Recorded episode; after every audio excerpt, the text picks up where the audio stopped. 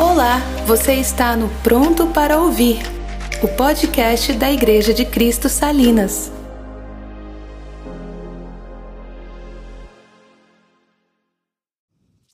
A série que nós temos iniciado desde domingo passado foi a série Calvário, né?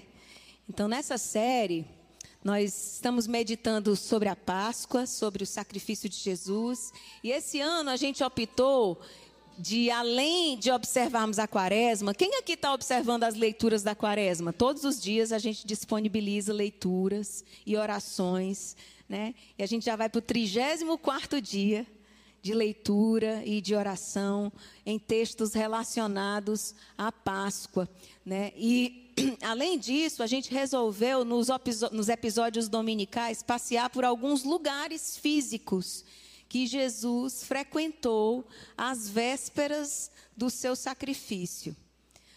É, iniciamos domingo passado com o Rick, ele passou pelo Getsemane, e aí partilhou conosco ali as dores de Jesus no Getsemane. Também falou de um encontro importante que Jesus teve ali com seus discípulos naquele momento. E hoje nós vamos para o segundo episódio, e nós vamos meditar no caminho propriamente dito, a via crucis, ou a via dolorosa, mais comumente conhecido.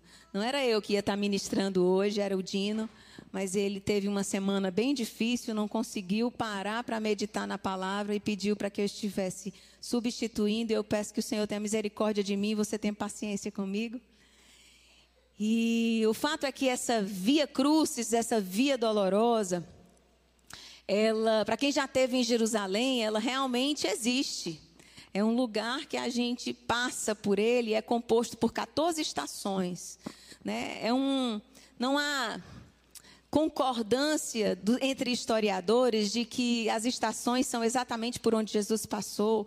Tem muito mito relacionado com isso, mas o fato é que a Via Crucis ela é observada e é importante, promove reflexão para todos que visitam Jerusalém, sejam cristãos católicos, protestantes, luteranos, reformados, evangélicos, de um modo geral, se você vai para Jerusalém, você vai fazer essa jornada pela via dolorosa, pela via crucis, e você vai se emocionar e você vai ser ministrado no seu coração a respeito das estações pelas quais Jesus passou, porque cada estação foi algum acontecimento retratado nas Escrituras a respeito do que Jesus viveu enquanto se dirigia para o Gólgota. E ficou comigo para que eu trouxesse para nós a reflexão desse lugar. Jesus esteve no Getsemane no domingo passado e agora Jesus começa a sua trajetória a caminho do Gólgota. E muitas coisas aconteceram durante esse essa via dolorosa, essa via cruzes. Mas eu vou me deter a um acontecimento apenas. Porque se a gente fosse falar de todos, a gente ia passar muito superficialmente por eles. E eu entendi em meu coração que Deus queria que nós conversássemos a respeito de apenas um acontecimento, uma estação e um encontro. E eu queria que você abrisse a sua Bíblia em dois versículos de dois evangelhos diferentes. Você vai abrir em Marcos, capítulo 15, verso 21 Deixa marcadinho aí. E depois abre em Lucas 23, 26. Marcos 15, 21. E Lucas 23, 26. Nós vamos começar a leitura por Lucas 23, versículo 26, e diz: E como o conduzissem, constrangendo um sirineu chamado Simão, que vinha do campo, puseram-lhe a cruz sobre os ombros para que a levasse após Jesus. E Marcos 15, 21 diz assim: E obrigaram a Simão Sirineu, que passava vindo do campo, pai de Alexandre e de Rufo, a carregar-lhe a cruz. Simão era natural de Cirene. Sirineu não é um sobrenome, é porque ele era de Cirene e Cirene fica na região norte da África, situada hoje na atual Líbia. Ambos os textos eles vão afirmar que Simão vinha passando. O momento histórico em que Jesus carregava a sua cruz ali na Via Dolorosa era Páscoa. E Jerusalém, gente, estava cheio de passantes, cheio de gente que passava por ali. Não apenas os israelitas que moravam próximos a Jerusalém compareciam a essa festa, mas toda a diáspora judaica, todos os judeus espalhados pelo mundo, tinham uma obrigação de, na Páscoa, pelo menos uma vez na vida, ir lá e sacrificar a Páscoa lá em Jerusalém. Então, é um momento em que a cidade está lotada de gente. Vinham comerciantes, vinham turistas, vinham curiosos, a cidade ficava entupida, difícil de circular. Era tanta gente que os historiadores falam que haviam acampamentos fora dos muros de Jerusalém para poder dar para todo mundo frequentar a cidade e o templo no período dos sacrifícios da Páscoa.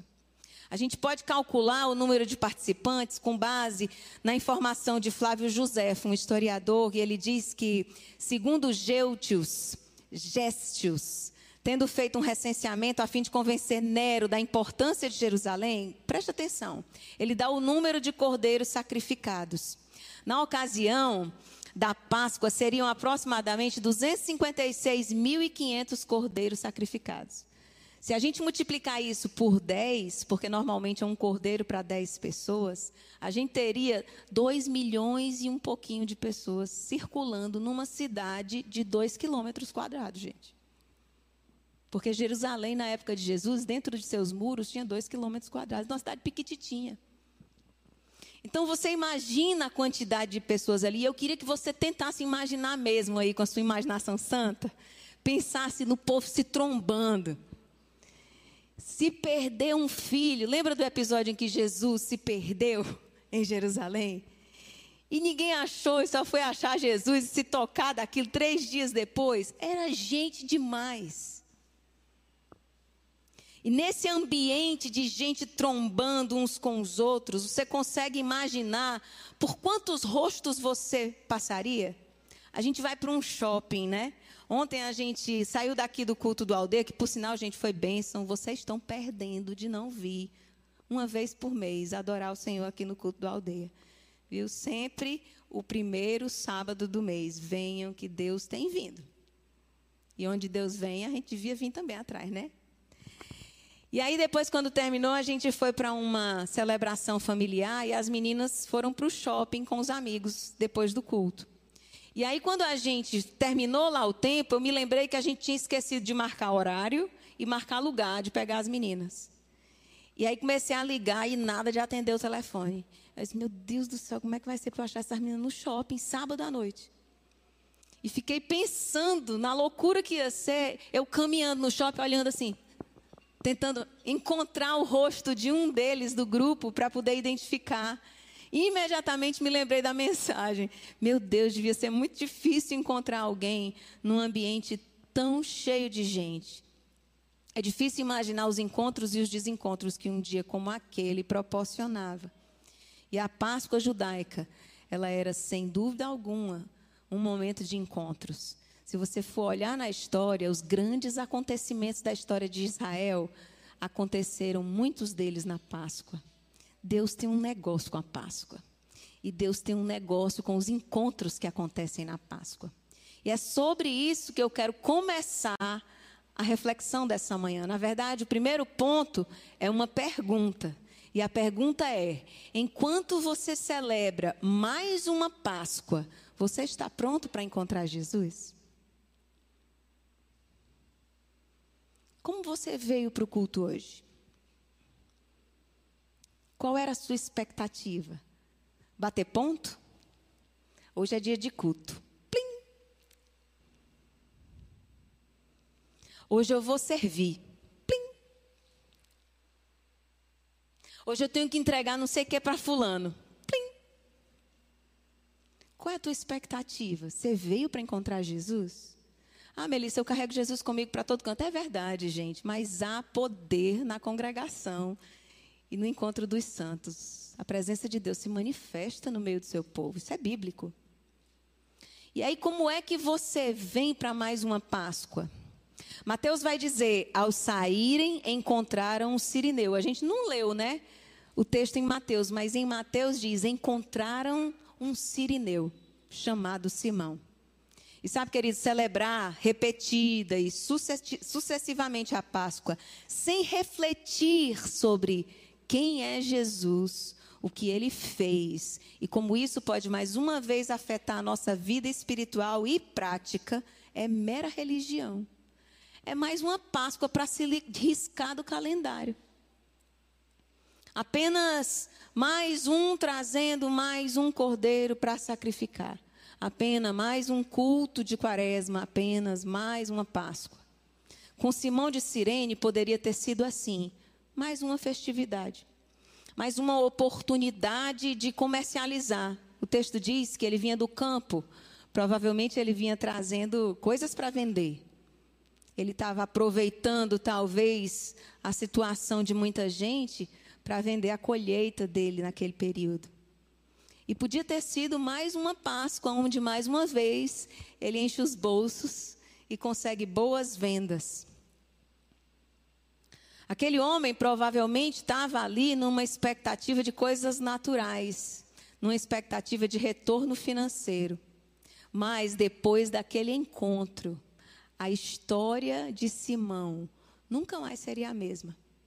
E a celebração da Páscoa para ele nunca mais seria uma oportunidade de comércio. Nunca mais. A minha pergunta para mim e para você nessa manhã é: qual a sua expectativa para mais uma Páscoa?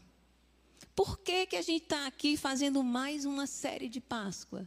E por que que mais uma vez nós estamos refletindo de novo na mesma festividade? Por que que a gente observa como cristãos um calendário litúrgico? Por que que a gente observa é, Quaresma, Páscoa, Pentecostes, Tempo Comum, uh, Advento, Natal? Por quê? Será que é simplesmente pelo hábito da liturgia ou é porque esse calendário precisa reformular o nosso calendário natural? Porque a gente precisa agora olhar para o nosso tempo não mais sob a ótica das coisas naturais e mundanas, mas agora sob a ótica de coisas eternas. O que que essa Páscoa significa para você? É apenas mais um feriado? Como você tem celebrado ano após ano? Como você está planejando o seu domingo de Páscoa? Já pensou nisso? Já parou na tua cabeça alguma vez para planejar um domingo de Páscoa cultuando ao Senhor com a família da fé? Ou você todo domingo de Páscoa só enxerga ele como mais um feriado para ir embora? Para sair? Nunca pensou no peso espiritual desse momento em que refletimos a respeito do que aconteceu há mais de dois mil anos atrás? Eu queria te convidar para um encontro diferente. Eu queria ressignificar essa Páscoa para você. Se ela tem sido um feriado, ela precisa mudar se tornar um acontecimento mais profundo e uma oportunidade de um encontro mais verdadeiro e mais próximo da pessoa de Jesus.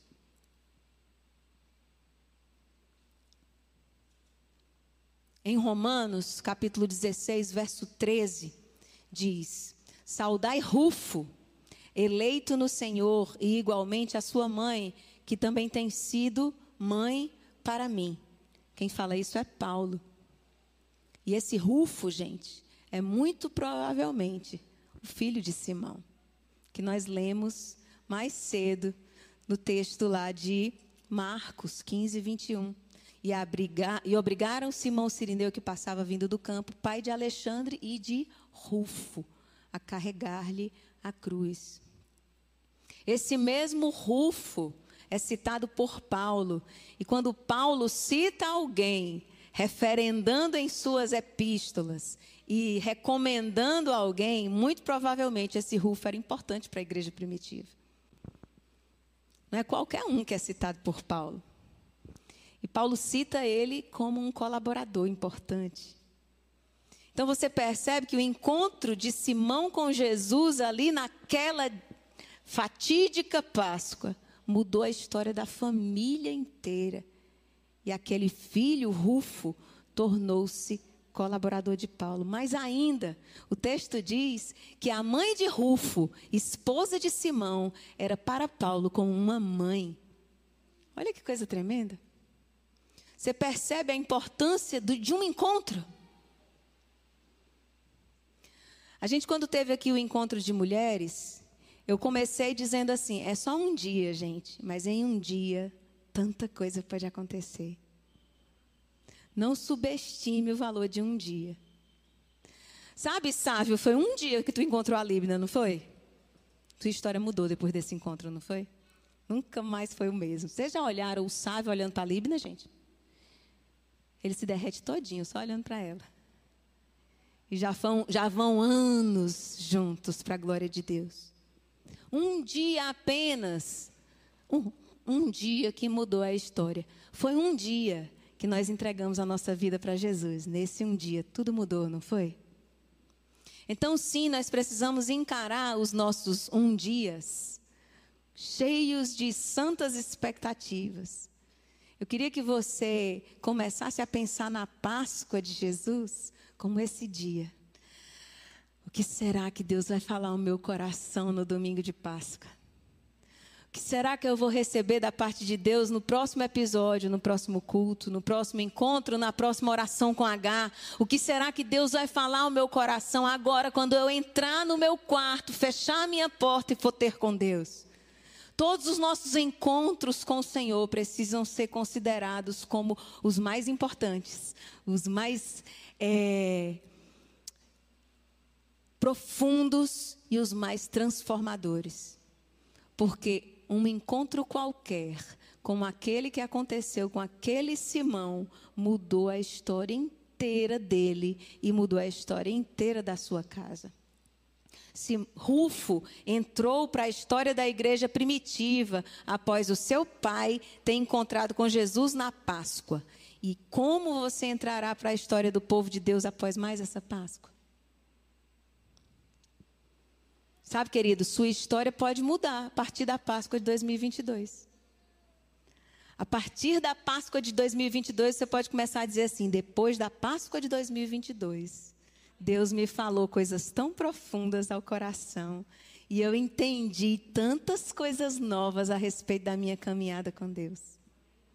Foi na Páscoa de 2022 que Deus me deu um chamado e uma vocação específica para lidar com pessoas, para falar o coração de mulheres, para falar o coração de casais. Foi na Páscoa de 2022 que eu recebi meu chamado para trabalhar com crianças. Já pensou nisso?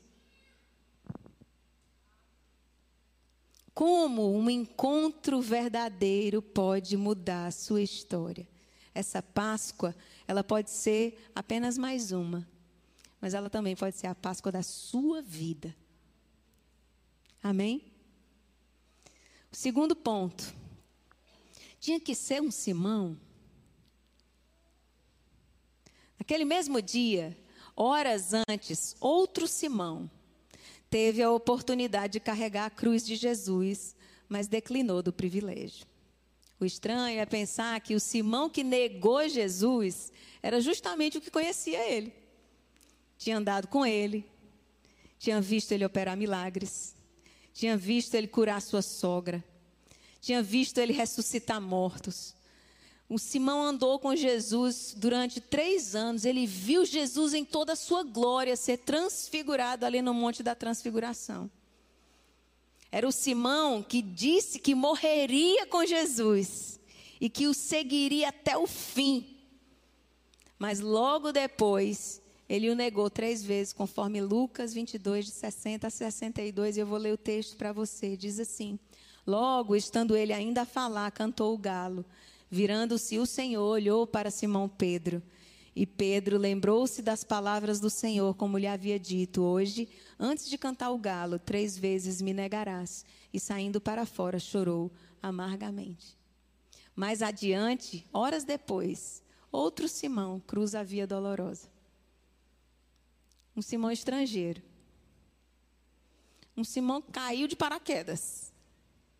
Por acaso ele estava ali. Estranho. Mas esse Simão, diferente do outro, aceita o fardo. Toma a cruz de Cristo e o segue. Por que, que é o mesmo nome, né? Você já parou para pensar nisso? Por que o mesmo nome? E como foi pontuado domingo passado aqui, nada nas Escrituras é de graça. E nenhum encontro, como eu falei no primeiro ponto, acontece por acaso. Tinha que ser outro Simão, gente.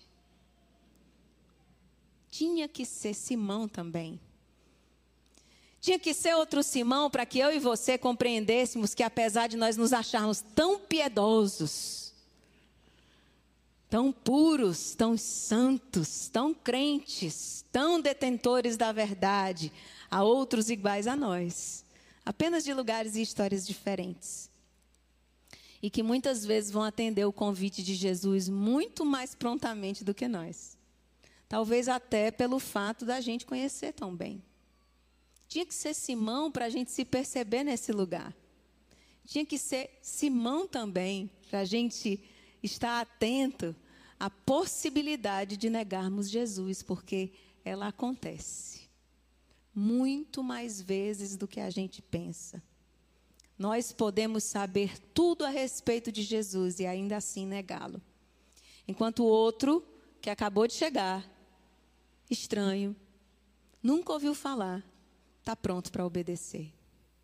Ontem a Nick ministrou sobre Maria e ela falou sobre a prontidão de Maria em obedecer. Uma coisa me chamou a atenção na fala dela. Ela disse assim: Maria não se preocupou com os desdobramentos do chamado.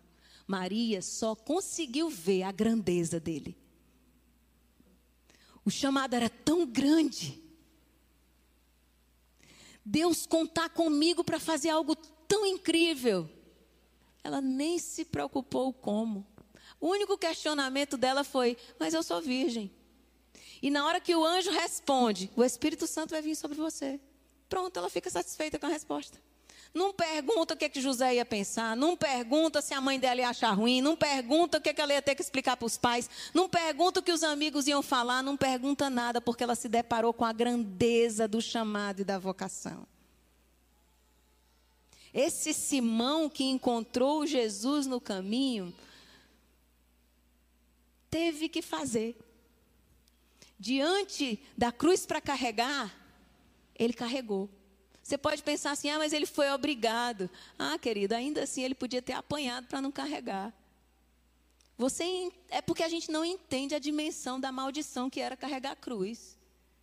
A gente não entende o quão terrível era colocar uma cruz nas costas. Era como se eu vou trazer aqui para a nossa realidade. Era como se você tivesse sendo convidado a, a botar sua mão numa magia negra. Sabe? Imagina aí. Não, vem cá, estou te obrigando aqui a botar. Você ia perder a mão, mas não ia botar a mão na magia negra, não era não? Rapaz, corte fora que eu não vou encostar nenhum dedo nesse negócio, não. A cruz era maldita assim. E aquele homem prontamente atendeu, mas o outro, que conhecia Jesus, vazou, fugiu, teve medo, não se comprometeu, não foi até o fim. Tinha que ser um Simão também, para que eu e você aprendêssemos com isso e para que eu e você entendêssemos de uma vez por toda que sim, nós somos capazes de negar Jesus. Mesmo sabendo tudo a seu respeito mesmo andando com ele por muitos anos. Tinha que ser um também Simão, para que eu e você parássemos de nos ver apenas na figura do filho pródigo e nos enxergássemos na figura do outro filho, o filho que ficou na casa do pai. O filho que, de tão orgulhoso, tão cheio de si, não conseguia perceber a própria mazela e o próprio coração. A gente sempre que lê a história do filho pródigo, a gente de imediato se identifica com o filho pródigo. E a gente nunca se coloca no lugar do filho que estava dentro da casa. Simão Pedro era o filho dentro da casa. Aquele Simão de Sirene talvez era o filho pródigo. E tão mais prontamente atendeu o chamado e tomou a cruz de Jesus. Tinha que ser outro Simão. Porque por aí existem outros Clélios, existem outras Fátimas, outras Flávias, existem outros Carlos, existem outros Hamiltons, prontos para ouvir a voz de Jesus e atendê-lo prontamente. E a minha pergunta para você é: o que você faz quando diante de você há um convite de Jesus? Espera aí, Jesus, deixa eu pensar.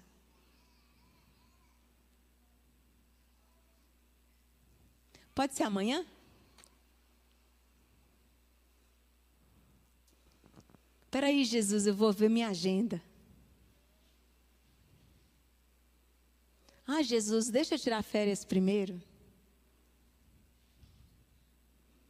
Sabe, teve um discípulo que chegou para Jesus e disse assim: Jesus, deixa eu enterrar meu pai. Olha, gente, enterrar um pai é um negócio importante. Sabe o que, que Jesus disse para ele? Não dá tempo. Se eu estou te chamando agora, é porque eu quero obediência agora. Guarde isso no seu coração. Se Deus te chama agora, é porque é agora. Deus nunca chama alguém para depois de amanhã. Esse é o grande problema das, da maioria das pessoas que têm vocação missionária. Ah, eu vou fazer missão quando Deus me enviar para tal lugar. Não, você está em missão na hora que você é vocacionado para isso. Agora, hoje.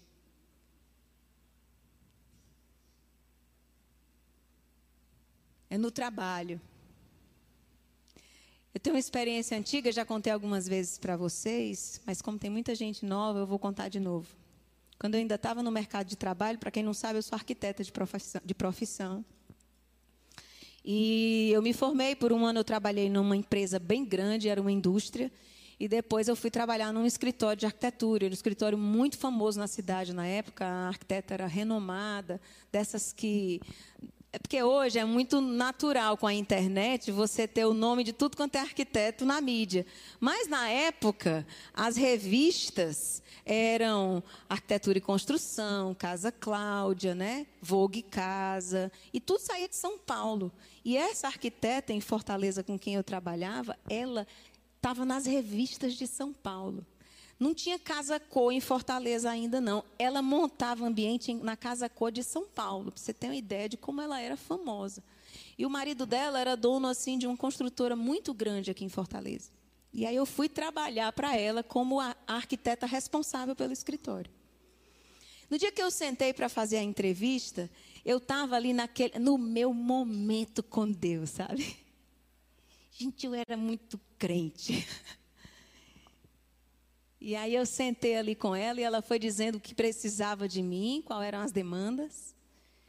E aí ela disse: Eu preciso que você esteja disponível de tal hora a tal hora, intervalo de almoço é tal, de tal hora a tal hora, e à noite eu vou precisar que você eventualmente me represente em eventos de inauguração de loja, nananã, porque eu não consigo ir para todos os convites que me fazem. Aí eu disse assim: beleza, eu só posso nas segundas, quartas e sextas. Aí ela, por quê? Eu disse: porque terça e quinta eu vou para a igreja. Ah, você é cristã? Eu sou. E sou responsável por áreas lá, eu sirvo ao Senhor, eu não posso comprometer minha terça e minha quinta noite, tá bom? Combinado? Combinado. Deu mais ou menos um mês. Cheguei no escritório depois do almoço, tinha um convite assim no meu computador que a secretária, ela fazia assim, ela mandava a secretária botar os convites no meu computador, sabe? Aí quando eu sentei que abri o convite, era uma terça-feira naquele dia e eu estava responsável por conduzir o louvor no culto de oração da igreja. E o convite era para aquela terça-feira, para uma inauguração. E eu não sabia do background dos outros arquitetos que tinham trabalhado com ela, certo? Não estava preocupada de como era o comportamento dos arquitetos anteriores. Eu entendia que eu tinha que ser a Melissa ali, né? Aí eu vi o convite, do jeito que eu peguei, fechei o convite e fui para a secretária. Devolvi o convite e disse: Hoje eu não posso. A secretária regalou os olhos assim, só faltou me engolir com os olhos. Tu é louca? Aí eu disse: Louca por quê? Tu quer que eu diga para a doutora que tu não vai para o negócio hoje? Eu disse: Ela sabe que eu não posso na terça-feira. E assim se repetiu várias outras vezes. Durante o tempo que eu trabalhei com ela. E eu sempre permaneci firme. Aí eu comecei de vez em quando a ouvir piada dela. Eu estava, às vezes, numa reunião no final da manhã, ia chegando a hora do almoço, estava com a cliente, ela dizia assim: bora, bora, bora terminar a reunião, porque a Melissa precisa ir almoçar, porque ela cumpre rigorosamente o horário dela. Aí eu devolvia, dizia assim: pois é, cumpro mesmo, não foi para isso que você me contratou? E sempre permaneci firme, nunca abri daquilo que eu entendia que precisava permanecer fiel ao Senhor. Um tempo depois, o escritório começou a ter perdas significativas. Muitos arquitetos se formando na cidade, ela deixou de conseguir vender o produto dela do jeito que ela conseguia, tinha que baixar o preço, ela muito orgulhosa, não baixou, preferiu ir saindo do mercado aos poucos. E aí decidiu fechar o escritório. E, gente, eu nunca tinha visto isso acontecer na minha vida. Se vocês já viram, por favor, me contem a experiência. Aquela mulher foi atrás de um emprego para mim. Quando ela chegou para me dizer que o escritório ia fechar, ela já trouxe a posição que eu ia ficar. Ó, oh, Melissa, o escritório vai fechar, mas eu já tenho aqui um emprego para você. Você vai ganhar a mesma coisa e você não vai perder o emprego. E eu tenho certeza e eu tenho convicção de que a minha integridade diante de Deus falou ao coração daquela mulher a respeito de integridade. E ela pôde assinar embaixo para me indicar para o outro emprego. Não tenha medo de dizer sim para Jesus na hora que Jesus diz, na hora que Jesus manda. Ele quer é na hora. Porque a obediência atrasada, gente, é desobediência. Ah, mas eu tenho experiências, Melissa, de ter demorado para responder ao Senhor e acabou que deu tudo certo. É, mas eu tenho certeza absoluta que você colhe consequências disso e não foi tão bom quanto seria se tivesse sido na hora. É misericórdia de Deus atuando na sua vida, lhe deixando obedecer atrasado as coisas. Mas você quer a plenitude da vontade de Deus ou você quer operar debaixo só da misericórdia? Gente, eu quero a plenitude da vontade de Deus. Então, que assim como esse Simão, e tinha que ser outro Simão para a gente aprender isso, você seja o Simão que escolheu a melhor parte. Para a glória de Deus, Pedro, depois daquilo, entendeu.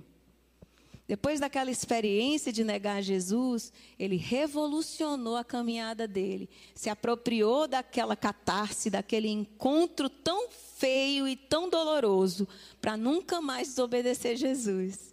E ele passou a ser um obediente pronto e rápido. Vocês lembram do episódio em que ele recebeu o convite ali do anjo para ir na casa de Cornélio? E ele foi. Então, que esse encontro na via dolorosa, esse encontro do Simão Sirineu, fale ao teu coração como falou ao meu. E que você opte por ser o Simão que diz sim, e não o Simão que negou Jesus. Amém, queridos? Terceiro ponto. Puseram-lhe a cruz sobre os ombros para que a levasse após Jesus. E o ponto é o que e para onde você está carregando. O texto diz: puseram-lhe a cruz sobre os ombros para que levasse após Jesus. O texto diz o que e o onde, não é? A minha pergunta para você é: o que você está carregando e para onde você está levando? A gente já mencionou aqui algumas vezes, eu não sei se fui eu ou se foi o Dino, mas eu quero reforçar e ampliar o entendimento. E abra sua Bíblia em Lucas 9, verso 23.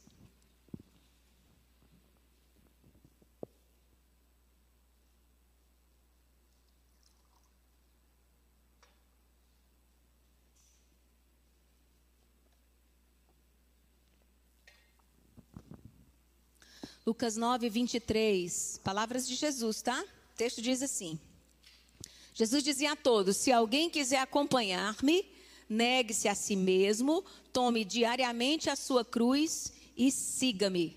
Tem isso aí escrito na sua Bíblia? Amém? Comumente. Gente, vocês estão aqui? Tá frio? Não, é porque vocês estão assim, caladinhos. É peia muita, né? Vamos lá. Se alguém quiser acompanhar-me, negue-se a si mesmo, tome diariamente a sua cruz e siga-me. Comumente a gente chama qualquer problema de cruz. Já pararam para pensar nisso? A gente chama uma pessoa difícil de cruz. A gente chama filho dando trabalho de cruz. A gente chama. A gente usa esse versículo para qualquer situação complicada para qualquer desafio, para qualquer dificuldade, não é? E não é só a gente crente que usa, não. O pessoal aí usa isso daí também. Ah, a cruz dela. Ai, fulano é minha cruz. Ai, aquela situação é a minha cruz. Não, esse trabalho é a minha cruz. Não é isso que a gente faz? Só que a gente esquece que quem usou essa expressão e quem falou foi Jesus, gente. Jesus falou sobre tomar a cruz. Jesus, que sabia que aquela expressão, sabia o que aquela expressão tomar a cruz significava.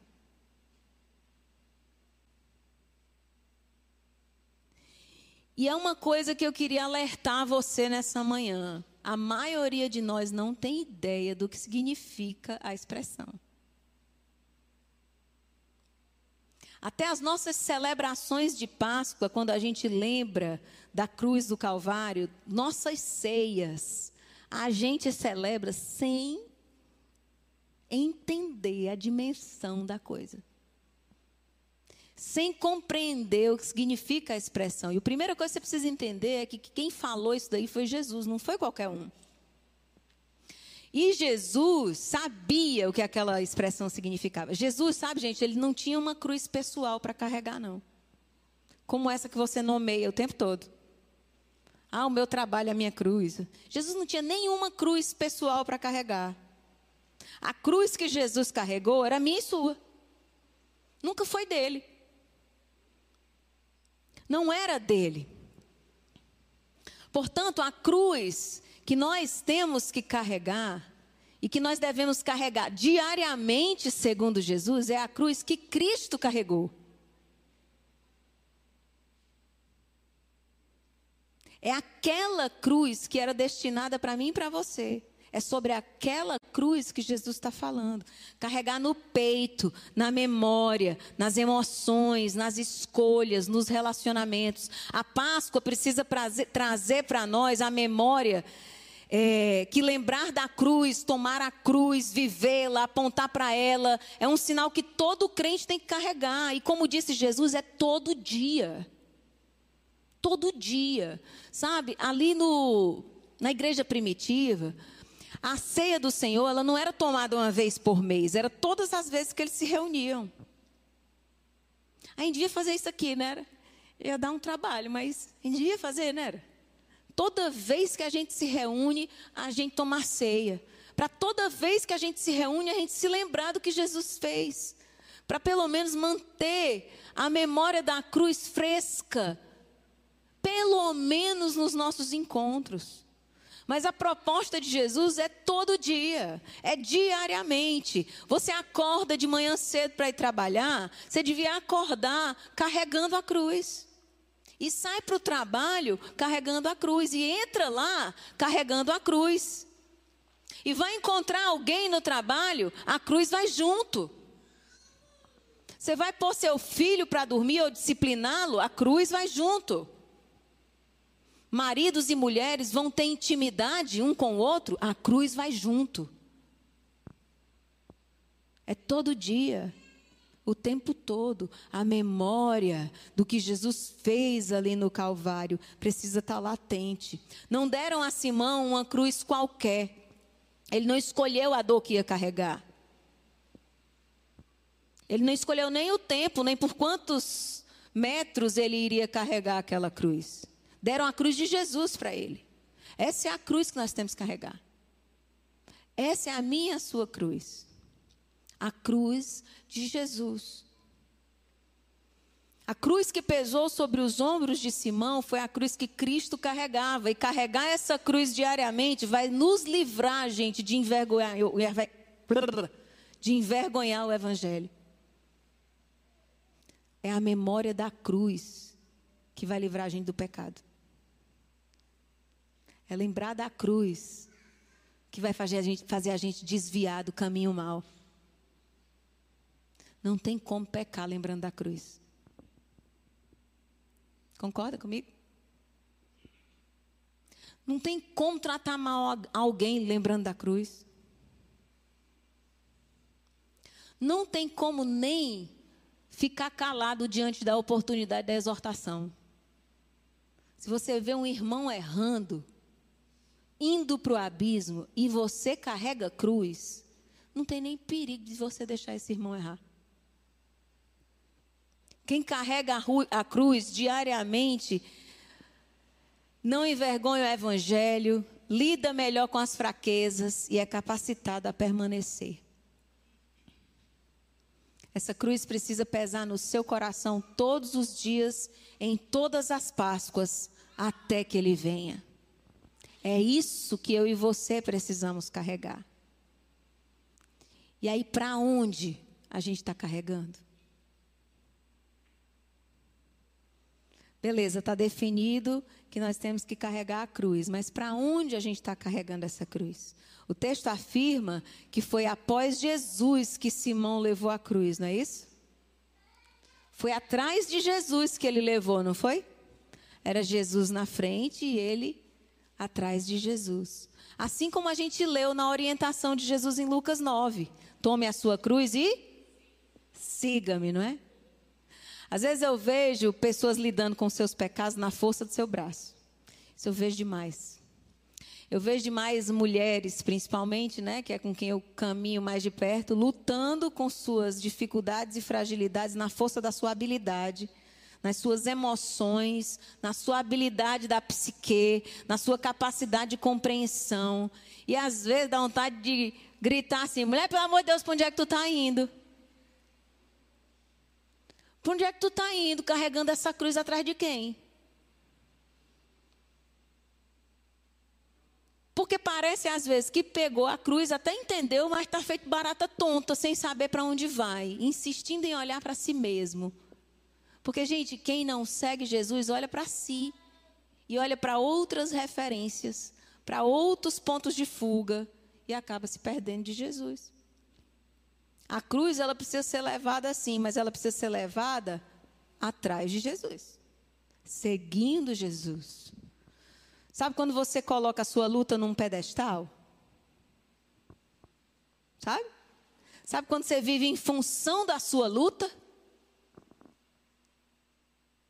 Aí você está de novo nomeando cruz de outra coisa e você fica girando ao redor do problema o tempo todo?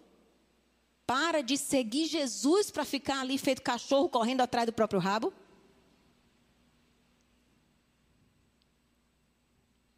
Existe um para onde, gente? A gente carrega a cruz com direção e com um sentido. A direção é para onde Jesus está indo, o sentido é, onde, é para o céu. Não pode ser para qualquer lugar, tem que ser após Jesus. Sabe quando você está convencido de que ninguém sofre mais do que você? E não é uma questão de perspectiva ou referência, não. Antes eu até fazia isso, hoje eu não faço mais, não. Sabe? Com minhas filhas eu dizia assim: pense nas crianças na África que não têm o que comer, você tem que comer o que tem na mesa. E eu fazia isso com elas, não faço mais, não. A referência é Jesus. Seja grata pelo que está na mesa. Foi Deus quem colocou. Foi Ele que fez o pão ser. fez o trigo ser pão. E você tem que comer o que tem na mesa por gratidão a Jesus. Eu aponto é para Jesus agora, eu não aponto mais para os outros, não. Porque elas têm que seguir a Jesus. Não tem que ter outra referência. E o sofrimento delas não é maior do que ninguém, não preciso comparar sofrimento. Então, quando uma pessoa, e se você se identifica, receba hoje isso. Coloca o próprio sofrimento num pedestal e fica girando ao redor do próprio sofrimento, achando que sofre mais do que todo mundo, não está seguindo Jesus, gente. Está rodando atrás do próprio rabo. Porque quem segue Jesus tem outra perspectiva do problema. E se está seguindo Jesus, de verdade, o problema vai ficando. Problema não tem perna, gente.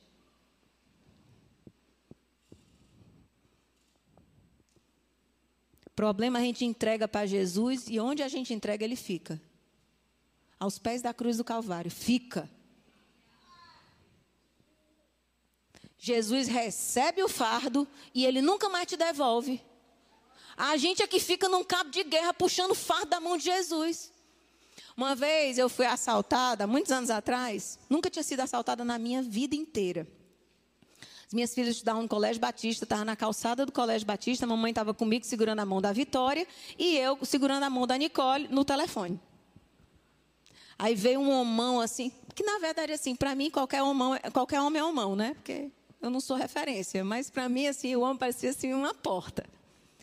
Aí ele veio assim na minha direção, pegou o celular da minha mão. Gente, eu nunca imaginei que eu fosse reagir daquele jeito. Pô, não comecei a brigar com o homem. E ele puxava o celular e eu puxava de volta. E ele puxava o celular e eu puxava de volta. Na verdade, com a mão esquerda, porque com a mão direita eu estava com a menina aqui atrás, segurando a menina. E ele bem grandão e puxava o celular e eu puxava de volta. Ele puxava o celular e eu puxava de volta. Gente, tem gente aqui na igreja assim com Jesus. Jesus querendo o problema e você puxando de volta. E Jesus puxando o problema e você puxando de volta. E Jesus querendo resolver e você puxando de volta. Ah, Mel, mas eu já entreguei em hora. Entregou não, porque continua puxando de volta.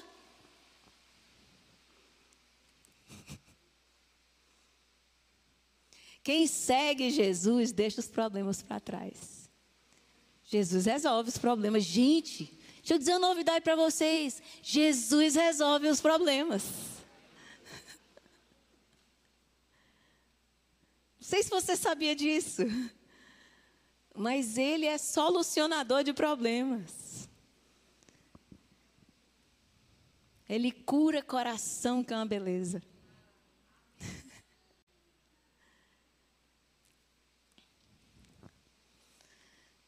Seguir Cristo enquanto carregamos a cruz que nos salvou, nos reorienta na nossa desorientação. Tira o nosso olhar do nosso umbigo e aponta os nossos olhos para Jesus. Só nele encontramos as palavras de vida eterna. Querido, ninguém lida consigo sem seguir Jesus o tempo todo. Não, você não precisa parar e prestar atenção em você para acertar, você tem que continuar seguindo Jesus enquanto Jesus revela ao seu coração aquilo que está sendo transformado e aquilo que precisa mudar. É movimento, já falei aqui, vou falar de novo. No reino de Deus não existe lagoa, nem lago, nem poça de água, é rio. Água parada dá chikungunya. Do trono flui rio. Do seu interior fluirão rios. É movimento. Não tem estagnação nas coisas de Deus. Ou você se move, ou você morre. E o movimento é atrás de Jesus, seguindo seus passos. Porque o que ele disse é carregar a cruz, é a cruz dele, e segui-lo atrás dele. Tá claro? Não insista em lidar com o seu coração sem observar os passos de Jesus. Podem haver ferramentas muito eficazes para lidar com os problemas, com as dificuldades para os outros. Para os filhos de Deus, a única ferramenta é seguir Jesus. Suficiente. A gente falou sobre isso com as mulheres. Existe uma chave disponível para toda mulher de Deus e para todo homem de Deus. A chave que abre qualquer porta. A chave mestra. Sabe qual é essa chave? Intimidade com Deus. Resolve tudo. É na intimidade com Deus que a gente sabe o sim, sabe o não, sabe o espera, sabe o depois, sabe o quando. Porque Deus compartilha com a gente. Não sei para onde eu vou, Deus não fala comigo. Não, você não está buscando a Deus, você não está entrando no quarto secreto, você não está tendo tempo com Deus. Ah, mas eu fui essa semana, uma vez de vez em quando não vale. Tem que ser um hábito. Tem que ser uma vida inteira caminhando com o Senhor, disponível, consultando, discernindo a voz. Como é que você espera saber o timbre da voz de Jesus se você nunca escutou? Como? Me diga.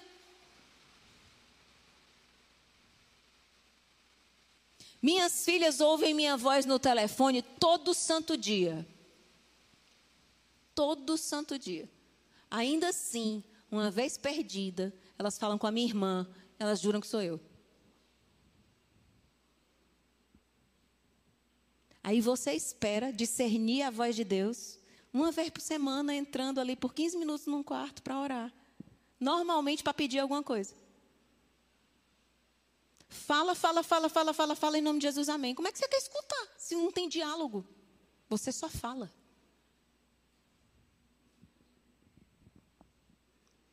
Então, existe sim, gente, ferramentas para lidar com o problema, com a dificuldade, com a luta, com o atraso das coisas, com a demora da nossa própria transformação. A ferramenta é seguir Jesus. Tomar a cruz, seguir Jesus tomar a cruz, seguir Jesus. Seguir Jesus. Jesus.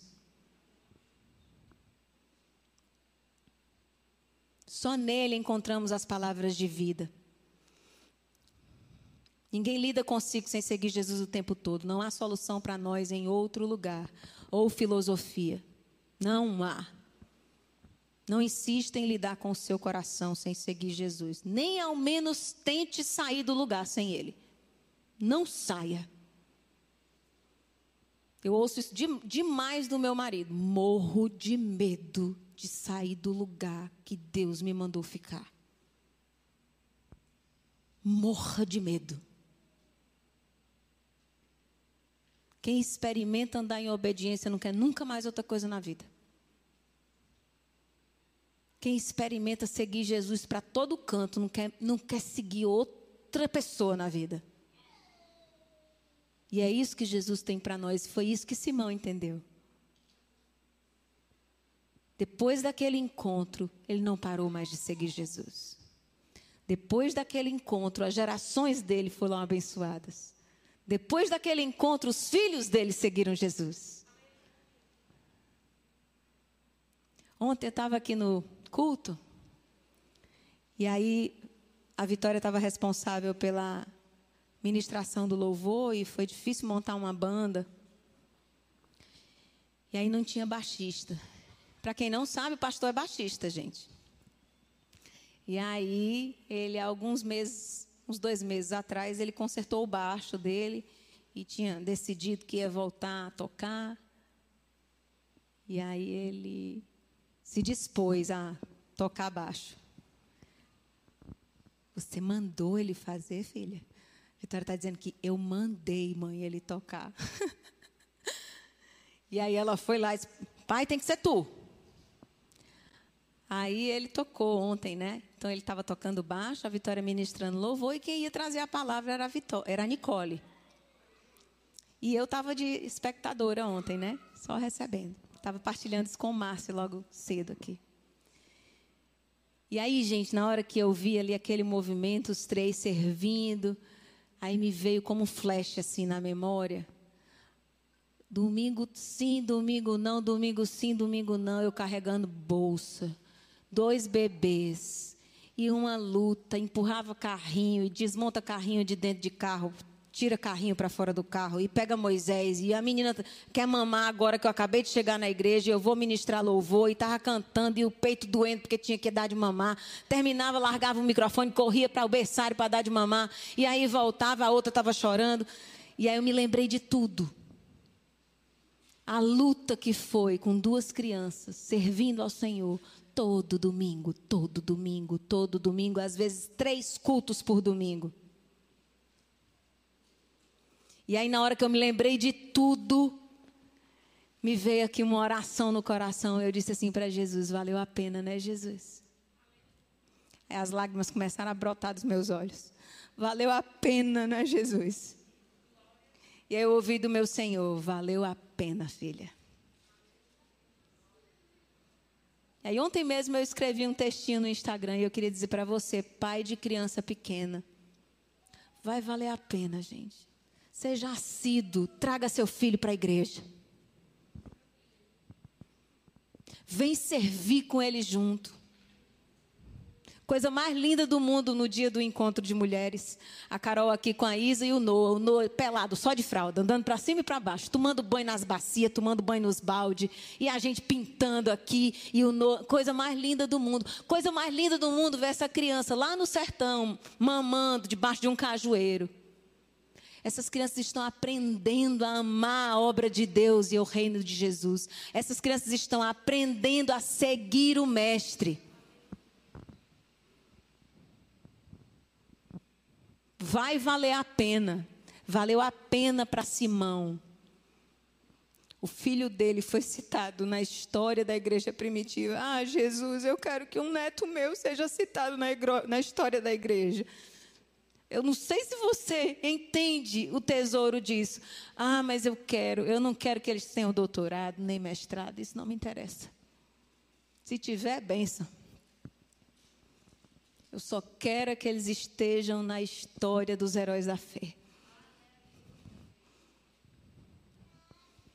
Tudo por causa de um encontro na via dolorosa. Tudo por causa de uma Páscoa que mudou tudo. Essa Páscoa, gente, pode mudar tudo. No caminho da dor de Cristo, Simão o encontrou e nunca mais foi o mesmo. Tinha que ser Simão, porque tinha que ser você hoje aqui, ouvindo essa mensagem, você aí na internet, ouvindo essa palavra. Nossa série de Páscoa, nosso caminho para o Calvário. Simão carregou a cruz de Jesus e o seguiu para que nós aprendêssemos que é sobre Cristo, sua cruz, sua vontade e o seu destino. Na via dolorosa, Jesus te encontra hoje e ele te convida a entregar tudo, a abandonar-se, a tomar a sua cruz e segui-lo para sempre. E a minha pergunta é: essa será só mais uma Páscoa? Ou vai ser a Páscoa da tua vida? A minha oração é que essa seja uma Páscoa marcada na sua agenda da memória. A Páscoa de 2022 foi uma Páscoa diferente. Não porque a gente estava aqui no prédio, porque foi a primeira Páscoa da igreja aqui, não por causa das mensagens trazidas, mas porque o teu coração encontrou Jesus de uma forma que você não tinha encontrado antes. E sim, queridos, existem muitos outros encontros para mim e para você com Jesus. Não foi só um. Não se contente só com o primeiro. Eu quero muitos outros. Amém? Você também encontra essa mensagem em vídeo em nosso canal do YouTube, Igreja de Cristo Salinas.